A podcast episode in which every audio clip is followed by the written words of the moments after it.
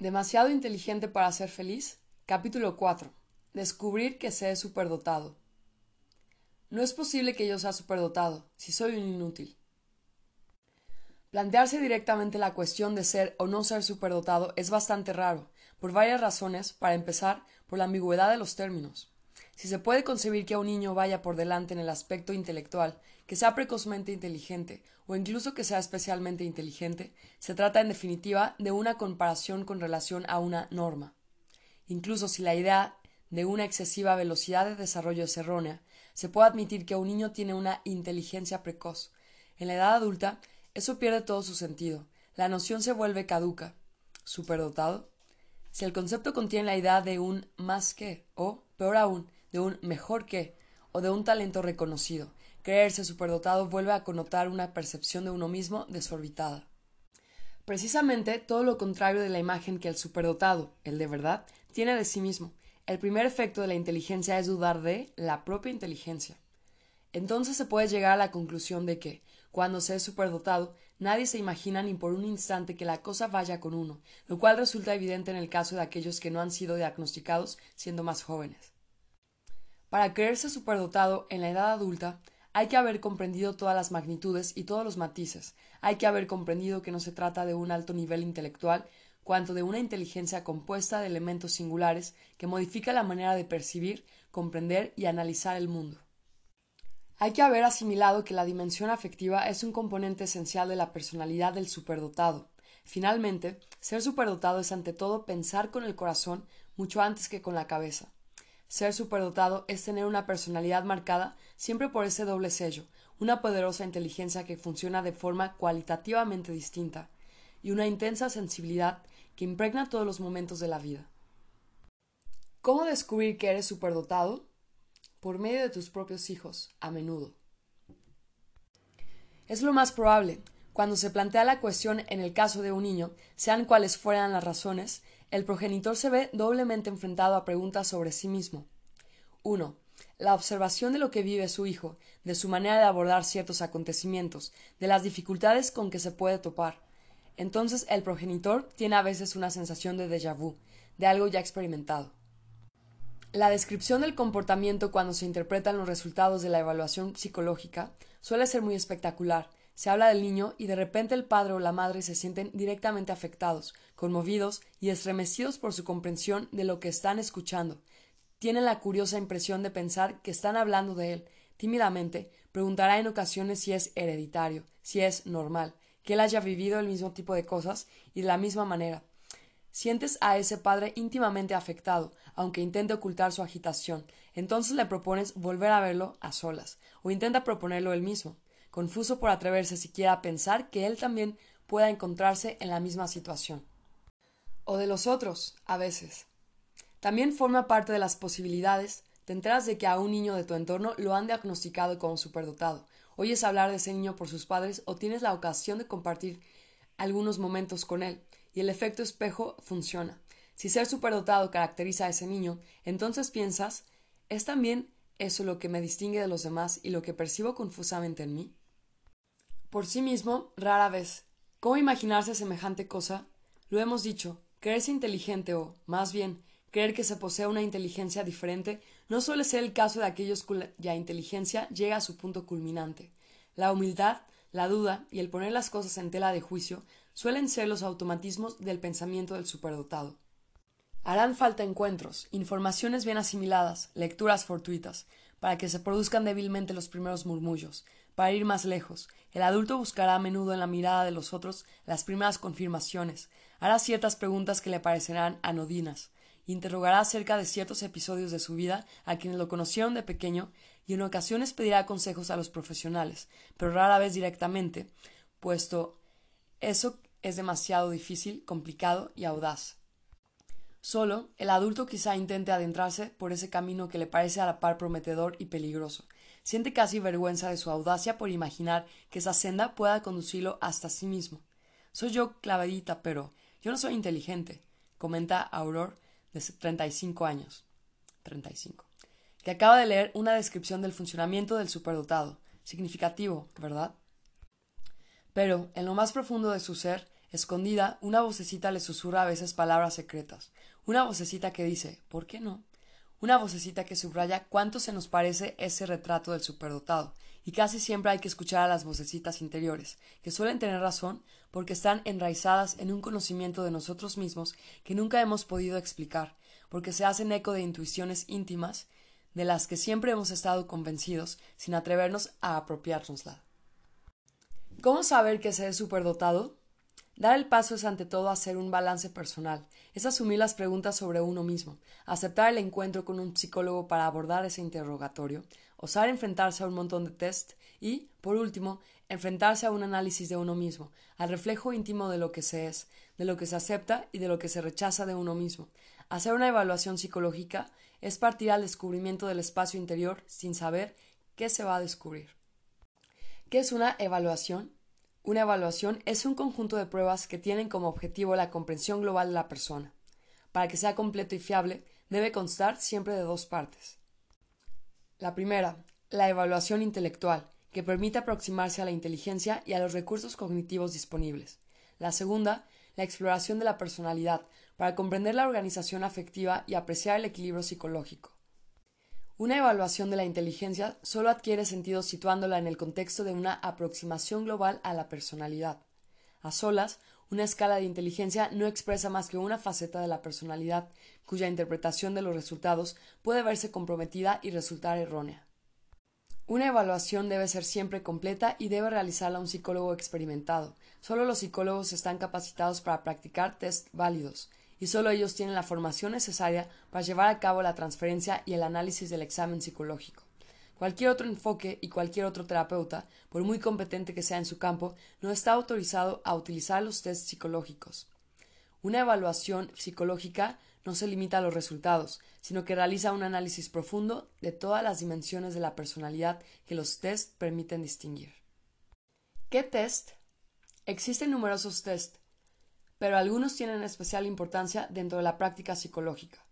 Para la inteligencia y el funcionamiento intelectual en sentido amplio, el WISE, Wessler Adult Intelligence Scale, otras pruebas como las matrices de Cattell, la figura del rey o del D48 enriquecen la comprensión del funcionamiento intelectual según los objetivos que persiga la evaluación. Para el análisis de la personalidad, los test denominados proyectivos donde se proyecta una parte de la personalidad a través de las imágenes propuestas, y sobre todo el Rorschach, el famoso test de las manchas de tinta, utilizado durante mucho tiempo por algunos psicólogos de un modo distinto al originariamente previsto.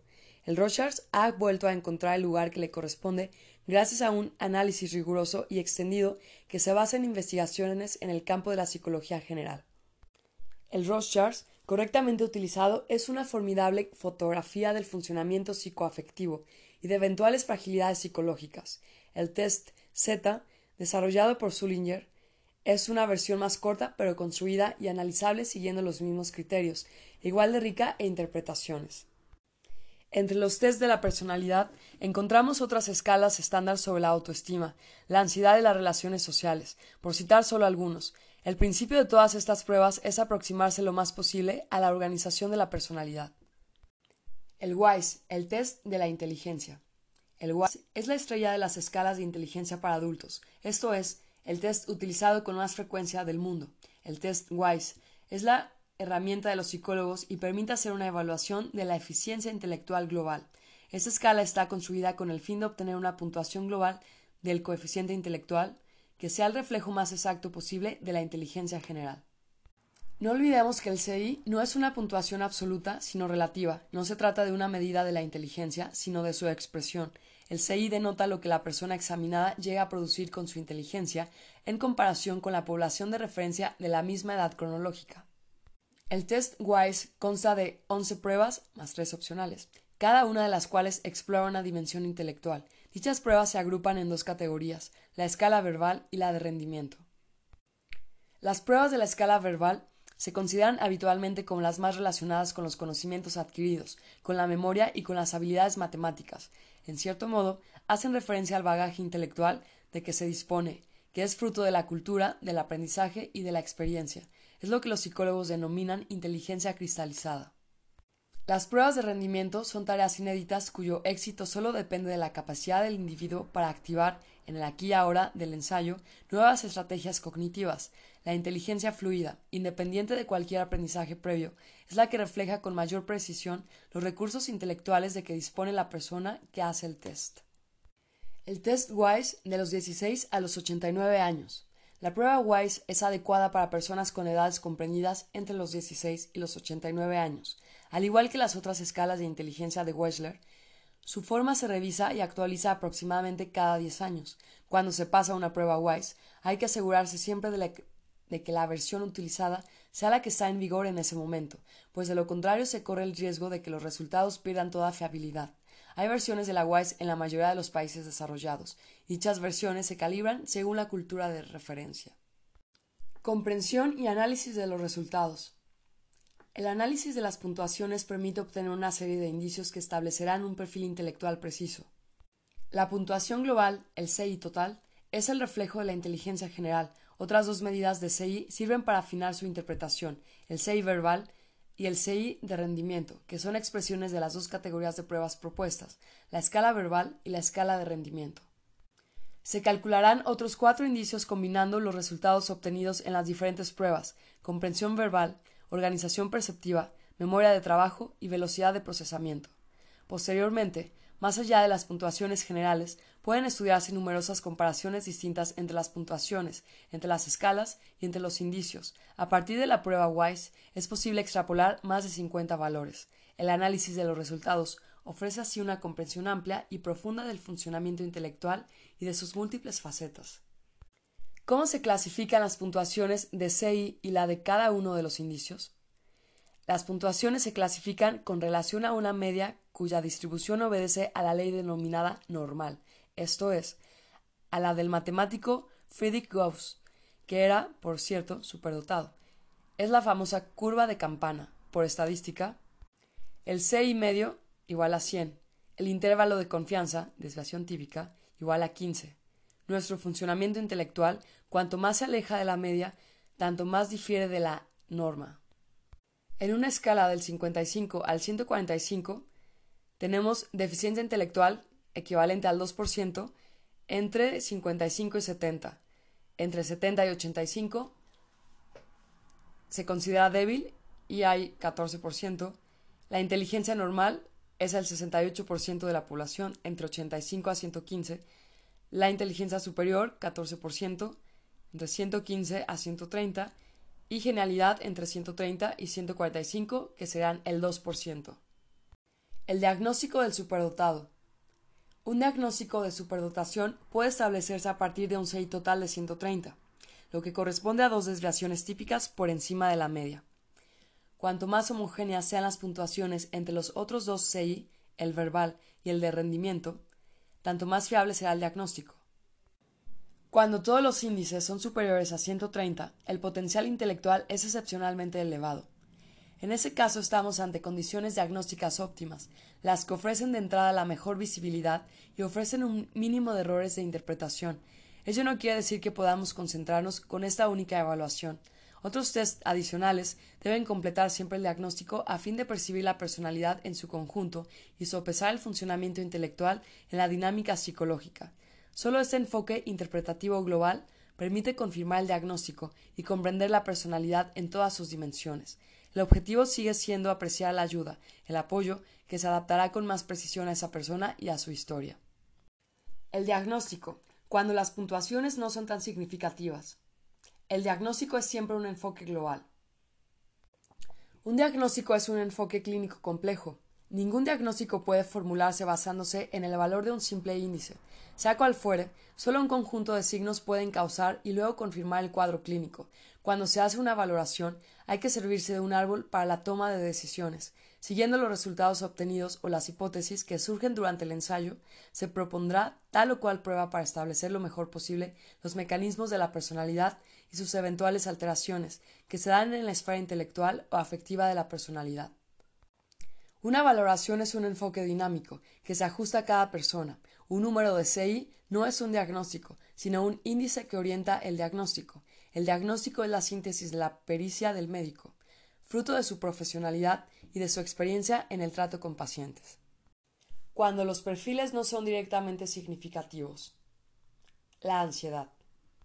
Un test, como el WISE, varía en función de numerosos factores. La ansiedad es su principal enemigo. La ansiedad de los adultos cuando hacen un test siempre es importante y tiene dos caras, la positiva, que permite movilizar los recursos de manera óptima, y la negativa, más sombría, que termina inhibiendo la expresión intelectual a causa de su intensidad. Así, puede suceder que el conjunto de las puntuaciones se vea alterado a la baja por la ansiedad. Algunas pruebas serán un verdadero fracaso, en tanto que otras resultarán pasables o directamente serán un éxito. Hay que saber que en el test WISE la incidencia de la ansiedad no es la misma ni produce los mismos efectos según la naturaleza de las pruebas. Los estados psicológicos alterados. La depresión, por ejemplo, atenúa considerablemente la plena expresión del potencial intelectual cuando nos enfrentamos a un cuadro depresivo, confirmado por otras pruebas de la valoración. Las puntuaciones del test WISE deben interpretarse incluyendo la incidencia de los efectos depresivos. Todos los demás trastornos psicológicos influirán en los resultados de los test y deberán tenerse en cuenta en el diagnóstico.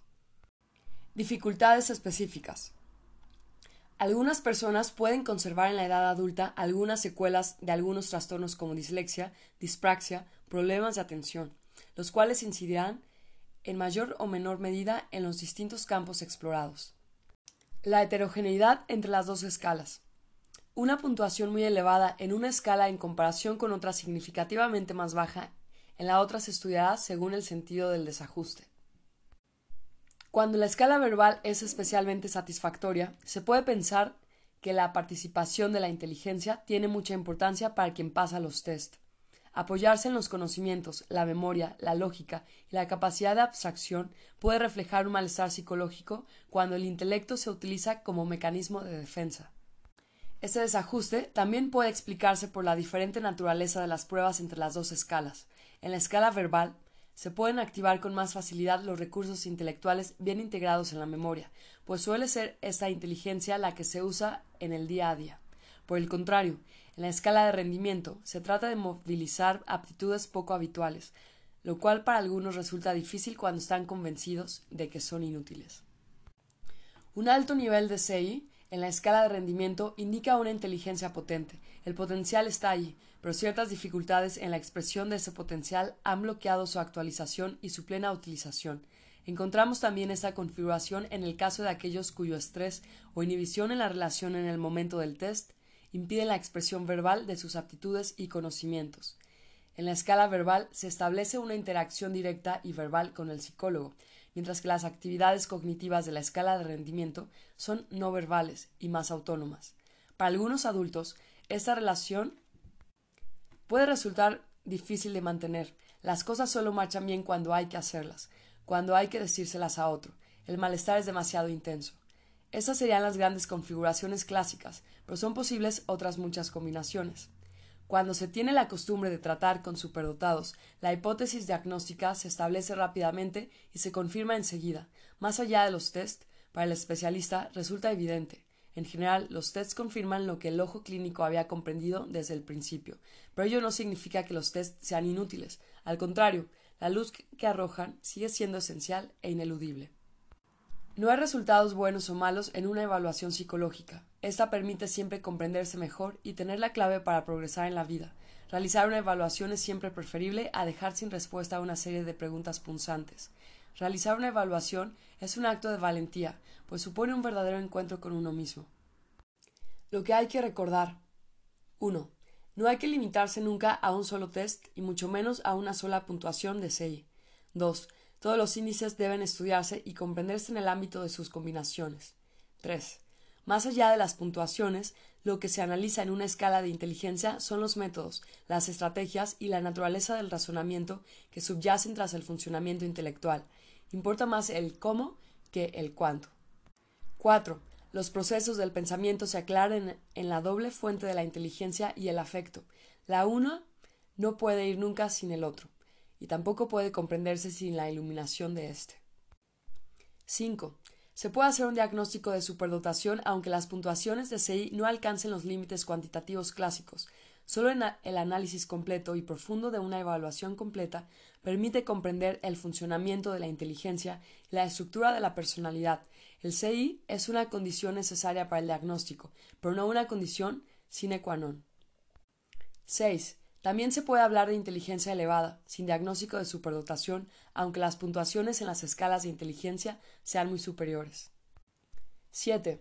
Solo el psicólogo puede determinar la naturaleza de los test adaptados según el enfoque diagnóstico establecido. Solo el diagnóstico del psicólogo tiene validez clínica. 8. El psicólogo está siempre moralmente obligado a hacer un informe detallado, oral o escrito, de la evaluación final, Cualquier práctica de la que se pudiera obtener un CI en un documento escrito sin otra explicación no es más que pura fantasía, o el testimonio de un psicólogo incompetente, o que hace caso omiso de las prácticas deontológicas correctas. ¿Una o varias inteligencias?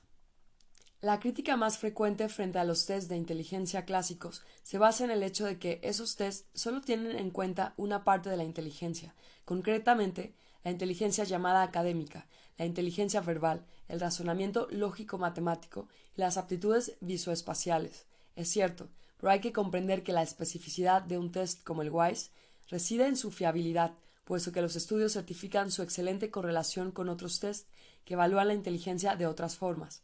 Cuando se tiene un CI alto en el WISE, también se obtendría un resultado alto en otros test de inteligencia. Eso es lo que se entiende por fiabilidad de un test y eso es lo que establece la diferencia entre un test estándar y un test sin validez científica. Por otra parte, las otras formas de inteligencia, emocional, musical, intrapersonal, etc., hablan de aptitudes personales y de recursos de la personalidad, que son también esenciales. Evidentemente, están incluidos en la inteligencia general, pero siguen siendo poco pertinentes desde el momento en que no forman parte de una evaluación global. ¿Qué fiabilidad tienen los tests de Internet? Hacer test que encontramos en Internet es una manera lúdica de poner a prueba nuestras capacidades en determinados campos.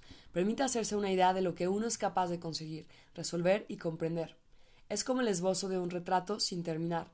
A veces resulta instructivo hacer algunos test destinados al público en general, pues es una manera de comprobar la inteligencia, pero los resultados indicativos no pueden confundirse nunca con un diagnóstico. Históricamente, ¿lo sabías? Los primeros test de inteligencia homologados fueron creados por dos psicólogos franceses, Binet y Simon, en 1905, a petición del Ministerio de Instrucción Nacional francés, que deseaba poder evaluar el retraso mental. Posteriormente, otro psicólogo, David Wessler, esta vez estadounidense, que trabajó en un hospital psiquiátrico para adultos, adaptó el test para sus pacientes en 1939. Había nacido la primera escala de inteligencia de Wessler, que estaría disponible más adelante en versión infantil.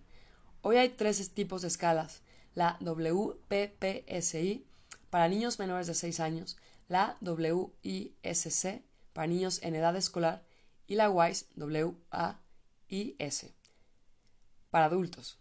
Estos tests son los que sirven de referencia en los diagnósticos psicológicos y los que permiten obtener un CI fiable.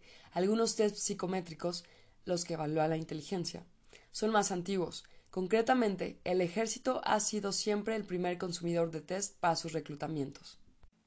Hay muchas más versiones de test de inteligencia que se utilizan en diversos sectores profesionales. La diferencia entre ellos radica en su finalidad, pues cada test investiga una dimensión más específica en función del campo de aplicación. Se exploran entonces aspectos precisos de la inteligencia, técnico, humano, artístico, literario, matemático, etc. Solo los test psicológicos con validez científica ofrecen la posibilidad de evaluar la inteligencia general.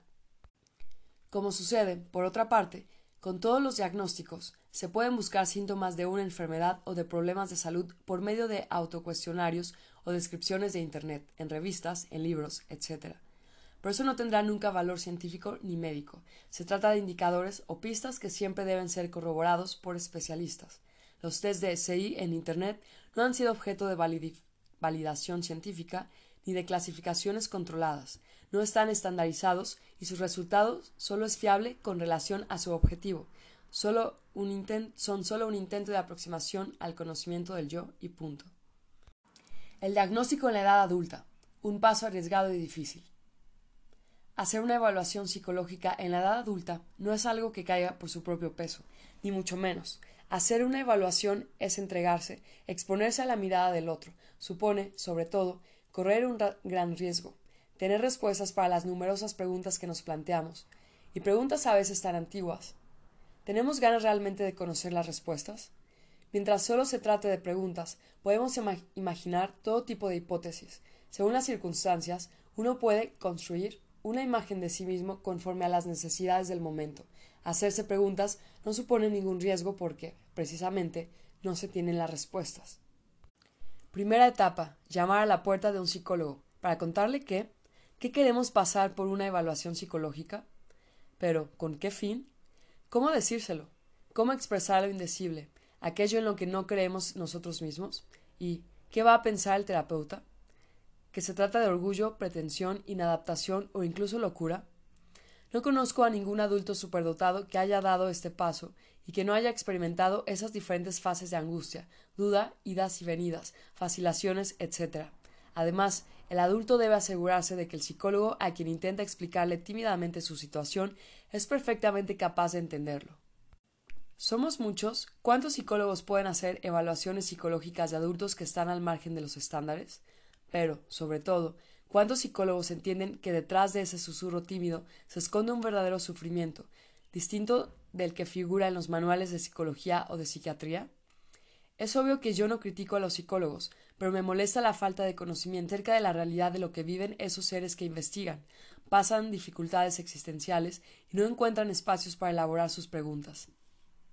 También me molestan, de hecho me molestan mucho más, aquellos que se empeñan en sostener que nada de eso es real y que, si bien es cierto que existen los deficientes, los superdotados son una invención, que seguramente la inteligencia no es un problema sino una suerte. En suma, cuando se es inteligente, el problema no puede ser precisamente la inteligencia. Segunda etapa. Superar el miedo a los test. Decidir situarse frente al otro para encontrarse frente a uno mismo es una gran aventura que requiere un coraje excepcional. Los niños están acostumbrados a que los evalúen, los juzguen y los observen. Están habituados a oír a los adultos hablar de ellos. Para ellos, hacer una evaluación tiene resonancias familiares, aunque comprendan a la perfección la diferente naturaleza del objetivo. Pero un adulto, un adulto tiene miedo, mucho miedo, en dos sentidos. Tiene miedo de darse cuenta de que tiene dificultades en ciertas pruebas y de experimentar una verdadera decepción. Debí equivocarme, soy realmente inútil. Qué arrogancia haber creído por un solo instante que era inteligente. Estas son las reflexiones interiores que enseguida se activarán y que lo desestabilizarán profundamente.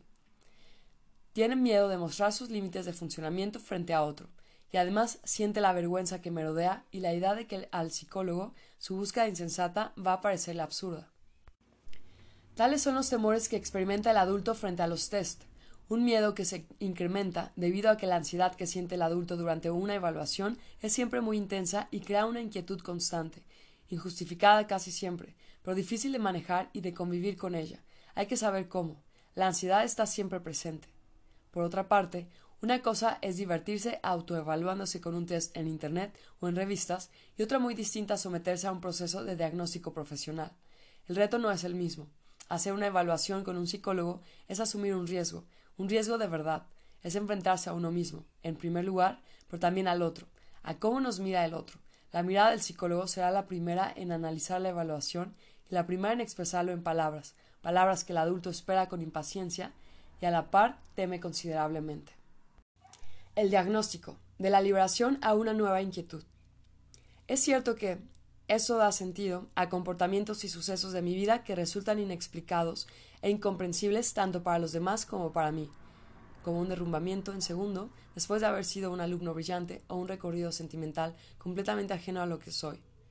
Después de la euforia del análisis y de haber hallado la solución del problema, aparece cierta amargura, la impresión de no haber sido dueño de sí mismo, de no haber sabido elegir bien la vida. ¿Qué cambia después del diagnóstico? La libertad. La verdad nos hace libres, la verdad acerca de lo que se es, y, tal vez, incluso más que la libertad, se consigue una cierta liberación. Ya no somos prisioneros de nuestra vida, sino que volvemos a tener, llegamos a tener, las riendas. Resulta embriagador sentir que se recupera la posibilidad de tomar decisiones, de pensar en la propia vida, de comprenderse, de evaluar el propio entusiasmo y las necesidades reales a la luz de uno mismo, de lo que se es en realidad. Anteriormente, es cierto, aunque uno no actuase siempre demasiado mal, la visibilidad era escasa. Pensábamos que la que se expresaba era nuestra voz, aunque se tratase de una construcción de nosotros mismos, personalidades con un falso self. El falso self una personalidad enmascarada. El falso self es un anglicismo que se utiliza habitualmente en psicología para designar la personalidad deformada que crean ciertas personas a fin de proteger su verdadero yo. El falso self corresponde a menudo a lo que pensamos que los demás esperan de nosotros. Nuestra personalidad se adapta a los deseos de los otros, lo que nos permite ser amados. A veces resulta agradable, pero no se trata de nuestra naturaleza profunda, la cual, asfixiada, ya no consigue expresarse, sino que es en ocasiones, sino que en ocasiones gruñe y nos desestabiliza, porque ya no se sabe de dónde procede esa fuerza súbita, violenta e imprevisible. Entonces utilizamos una gran energía para que aquella se tranquilice, y esa energía ya no puede utilizarse para otras cosas. La energía que mantiene nuestra brillante personalidad nos absorbe. Es una construcción agotadora y constante. Con el diagnóstico, con la nueva iluminación, surge la sensación, muy viva, de haber vuelto por fin a casa, la sensación de haber llegado después de muchos años de peregrinación. Era eso. Uf.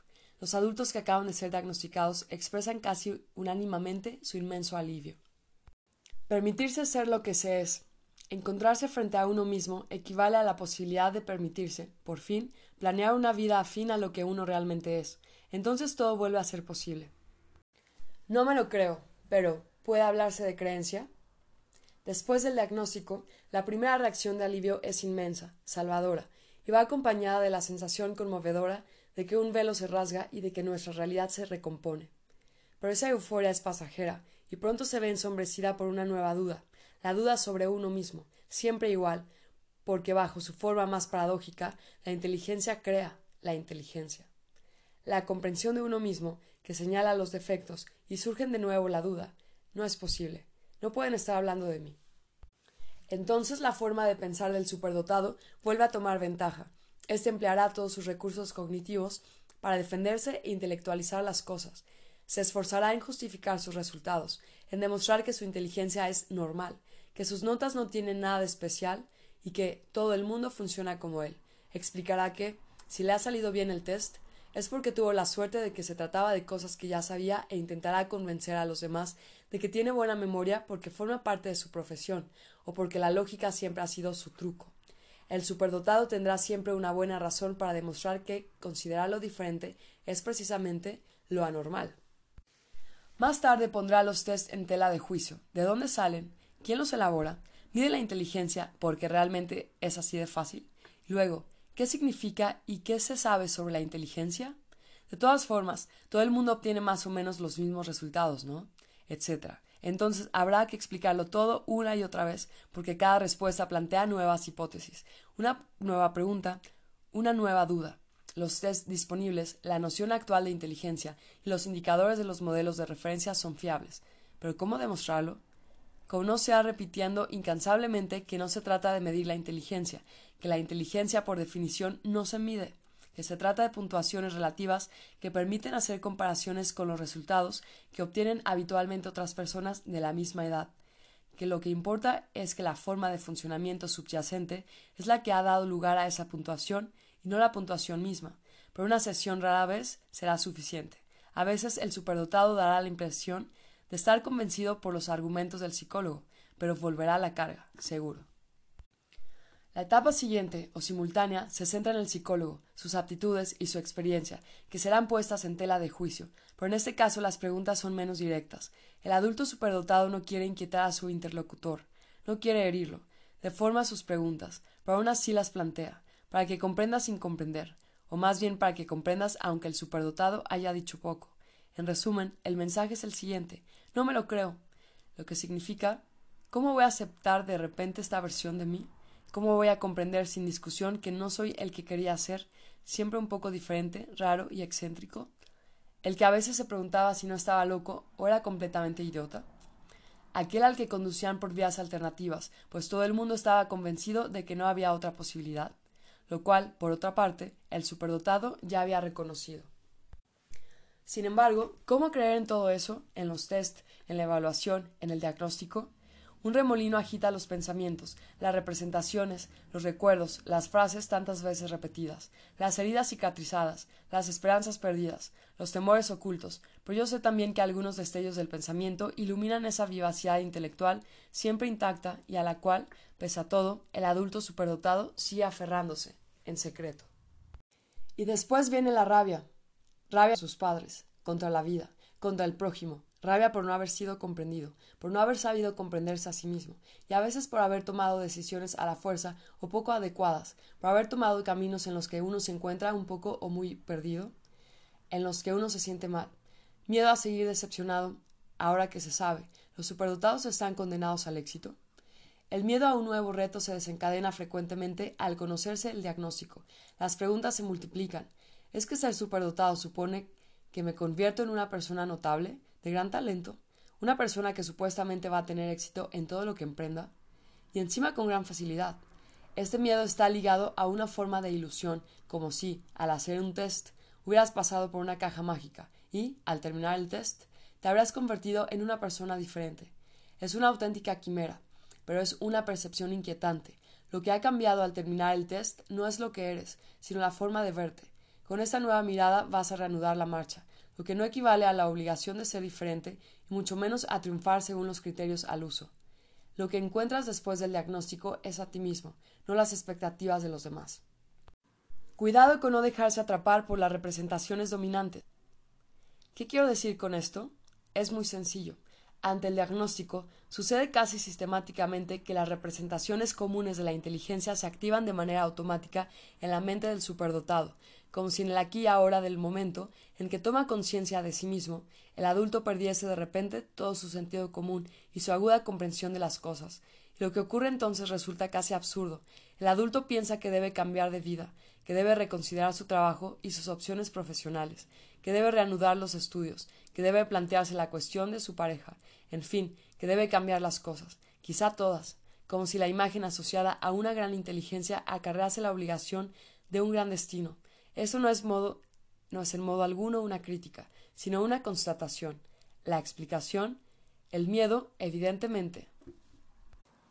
Durante la lectura acelerada de su vida que ha realizado, el adulto se vuelve a conectar brutalmente consigo mismo, con su yo más íntimo, con todas sus dudas celosamente escondidas, con todas sus preguntas meticulosamente silenciadas, con todos los ideales a los que había aprendido a renunciar. El miedo adquiere el aspecto de una culpa dolorosa, y si hubiera fracasado en la vida, entonces, ¿cómo recuperarme? Ahora que lo sé, ¿qué debo hacer para estar a la altura de este diagnóstico? Ese es un error de pensamiento que ataca precisamente a la vulnerabilidad narcisista del superdotado. La imagen atormentada que tiene de sí mismo lo incita, de entrada, a cambiar de perspectiva, esto es, a la duda. ¿Y ahora qué? La pregunta es legítima, la respuesta más sutil y compleja. No se trata tanto de hacer algo diferente cuanto de ser por fin uno mismo. El diagnóstico da paso a una nueva representación de uno mismo y permite reconsiderar lo que se vive con esta nueva comprensión del yo. Pero se sigue siendo el mismo, es decir, que el diagnóstico no nos ha transformado.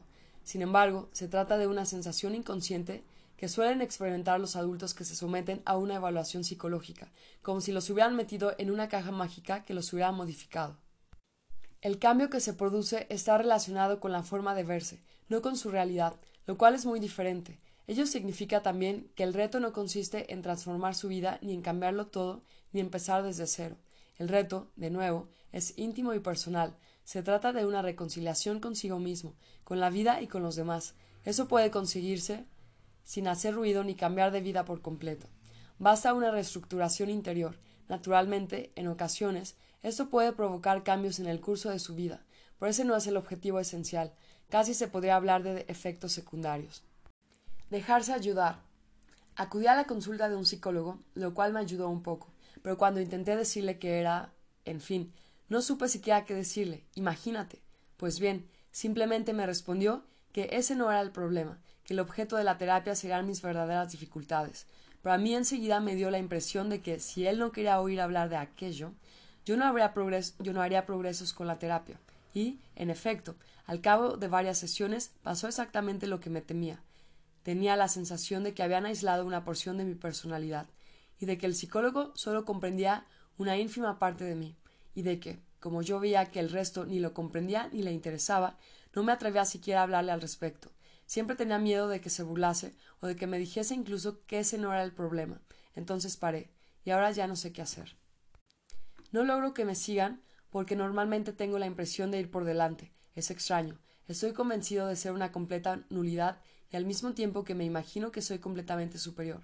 Mira, decir eso no sirve para nada, pero soy tan lúcido con respecto a la gente que tengo la impresión de verlos venir, con sus preguntas. Y sobre todo tengo la impresión de que nunca llegarán a comprender mi problema con tanta claridad como creo comprenderlo yo. Doy vueltas en círculo porque, en realidad, no consigo avanzar en la vida. Esos dos testimonios subrayan la gran dificultad que entraña ocuparse de alguien así, y sus trampas, tanto para el paciente como para el psicólogo. Esos testimonios confirman también lo evidente. Los pacientes necesitan ayuda, pero una ayuda cualificada. Han de ser psicólogos con una gran experiencia en esta ambivalencia mortífera que encierra al superdotado en sí mismo, acostumbrados a ese ejercicio de manipulación que no va más allá de una búsqueda de garantías, habituados a la lucidez penetrante del superdotado que implora solidez suficiente para resistir, y para que lo ayuden. Un diagnóstico no puede darse nunca sin apoyo, para darle sentido, para que fluyan las palabras, para recomponer una vida a fin de que resulte más agradable. Saberse superdotado, gracias a una evaluación, es un momento decisivo, pues genera interrogantes profundos sobre uno mismo, sobre la propia vida y sobre los demás, que solo encuentran respuestas en el ámbito de una relación terapéutica cordial. ¿Cuál es el objetivo de un tratamiento? Volver a encontrar el camino hacia uno mismo, volver a visitar la propia historia a la luz de ese nuevo enfoque. Es un poco como si volviéramos a visitar un museo y hubieran cambiado las leyendas de los cuadros. Las imágenes siguen siendo las mismas, pero su explicación ha cambiado, entonces ya no se ven las cosas de la misma manera. Las comprendemos de otro modo y recorremos de forma distinta la historia de nuestra vida. La nueva imagen de uno mismo que emerge de esta deambulación interior permitirá recomponer los contornos de la personalidad, pero también permitirá reorientar las preguntas que uno se hace sobre su vida y sus decisiones. No se trata de cambiarlo todo, por supuesto que no, sino de dirigir el proyector en otras direcciones. De repente aparecen zonas insospechadas, lo que se, consideraba primordial se desdibuja y lo que ya no se veía recupera su importancia. Comprendemos qué nos anima y por qué. Nos deshacemos de una culpa angustiosa y sofocante y decidimos, a plena luz, la vida que nos conviene y en la que nos sentimos bien. Desde esta nueva perspectiva también podemos ratificar nuestras decisiones. Podemos, por ejemplo, volver a elegir marido o mujer, podemos cambiar de profesión, podemos volver a elegir la vida que hemos construido. Lo que ha cambiado es la mirada. Vemos de otra manera nuestras decisiones pasadas y esta nueva lectura nos permite comprender el porqué de todo eso. Entonces decidimos, con plena conciencia, lo que nos conviene, y eso lo cambia todo. Contarlo o no contarlo. Y, sobre todo, decir que ¿Cómo decirlo? Ya para los niños suele ser difícil explicárselo a los demás. Las malas interpretaciones son muy frecuentes y, cuando ya se es adulto, ¿no resulta un poco ridículo explicar que se es superdotado? ¿Que por eso no nos sentimos bien? ¿Que a causa de ese perfil atípico hemos desarrollado ciertos trastornos? ¿Que la inteligencia está en la raíz de nuestros sufrimientos? ¿Que por ser superdotados reaccionamos emocionalmente con tanta intensidad? Como veis, la gran dificultad estriba simplemente en no poder decir las cosas, a riesgo de otro malentendido o, peor aún, de burlas y mofas que, aunque sean cariñosas, no por ello hacen menos daño. Hablar de este diagnóstico significa explicarlo y contarlo todo para estar seguros de que nos comprenden bien, pues de eso se trata. Darse una nueva oportunidad de ser comprendidos por aquellos a los que amamos, por aquellos que cuentan. Seré franca, es difícil hacerse entender. Pocos son capaces de asimilar todas las dimensiones que comporta ese diagnóstico. Pocos lograrán integrar en él todos los matices. Puedes, eso sí, hablar al respecto, pero solo con aquellos que sepan entenderte, solo con aquellos con quienes compartir tus penas sirva para ayudarte a avanzar o a establecer una relación. Sé prudente, como has aprendido a hacerlo desde hace tiempo. Sabes que buscar la compasión o simplemente la comprensión de los demás puede resultar terriblemente doloroso cuando el desprecio se encuentra al final del camino. Necesito contárselo a mis padres. Sí, estoy al adulto superdotado, lo cual tal vez te parezca descabellado, y, sin embargo, recuerda que el niño pequeño sigue presente en el adulto en que nos hemos convertido, y que aquel niño, ya de mayor, necesita una y otra vez el reconocimiento de sus padres, sobre todo cuando las relaciones familiares fueron difíciles, sobre todo cuando los padres no percibieron nunca singularidad alguna en aquel niño, cuando se ha crecido con ese sentimiento oscuro de no estar nunca a la altura de lo que nuestros padres esperaban de nosotros, cuando jamás se ha percibido orgullo en su mirada, cuando se ha vivido la infancia convencido de que uno no valía gran cosa. Entonces sí, surge esa necesidad imperiosa de rasgar ese velo de culpa sorda y rabia contenida. Uno necesita mostrarse, por fin, tal como es, para intentar restañar viejas heridas. Necesitas demostrar a tus padres que eres una buena persona, digna de ellos y de su amor. Infantil, no necesariamente. Actitud indispensable, casi siempre. Se trata de reconciliarse con una parte de la infancia para vivir plenamente el camino hacia la edad adulta, y, cuando los padres ya no están, suele quedar cierta amargura, debida a que nunca supieron comprendernos. El hecho de aceptar que aún dependemos de la mirada de nuestros padres es crecer un poco más. Al cambiar la mirada hacia uno mismo, cambia la mirada hacia los demás. Desde que uno comienza a verse a sí mismo de manera diferente, los demás perciben el cambio y reaccionan de inmediato. Las representaciones se modifican, el adulto percibe de otro modo su reflejo en la mirada de los otros y se adapta en consecuencia. El movimiento se ha desencadenado, el entorno integra esas modificaciones e, implícitamente, se comporta de manera distinta. Esta nueva espiral de la imagen de uno mismo, con esas nuevas miradas cruzadas, las dirigidas a uno mismo y las que le dirigen los demás, ayudará considerablemente al superdotado a recomponer su territorio interior y a conquistar nuevos territorios exteriores. Los grupos de adultos superdotados. La alternativa del grupo es a la vez una buena idea. A los adultos les interesa. Y una idea que funciona mal les da miedo. Reunirse en un grupo plantea la cuestión del semejante. ¿Yo soy como los otros? O, más exactamente, ¿no serán los demás muy diferentes de mí y concretamente en este caso, más que yo?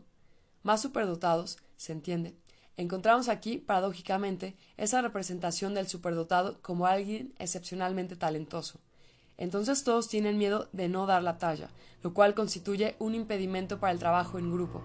Pero hay otro escollo también importante, la necesidad de sentirse único.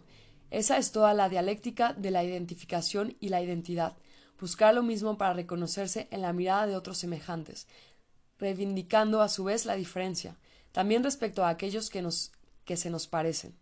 De ahí la atracción de los superdotados adultos por encuentros en grupo y el temor simultáneo al gueto que podrían representar.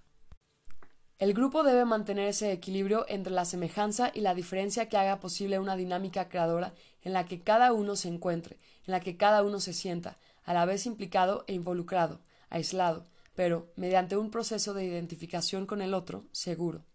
El grupo sirve de continente para expresar lo que cada uno tiene en su ser más íntimo, en un espacio en el que se sabe, en el que se siente, respetado y comprendido tal como es en realidad.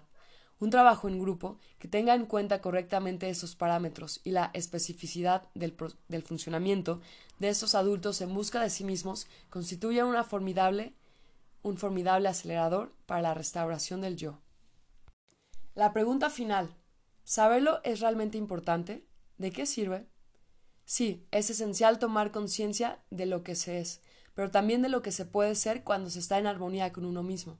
Sí, ser superdotado es una inmensa fuerza, una riqueza inaudita, pero sí, y solo sí, se conoce bien sus diferentes facetas, tanto las trampas como los infinitos recursos. Sí, es imprescindible ser consciente de lo que nos constituye, de lo que nos da forma y de lo que nos hace avanzar. Sí, se puede ser un adulto superdotado feliz, a gusto con la vida, cuando se ha tomado posesión de uno mismo y uno se siente cómodo con lo que es. Sí, ser superdotado comporta la presencia de organizadores específicos de la personalidad que no deben experimentarse pasivamente, menos aún dolorosamente, sino que hay que recuperarlos y entenderlos para llegar a ser nuestro propio guía por los caminos de la vida.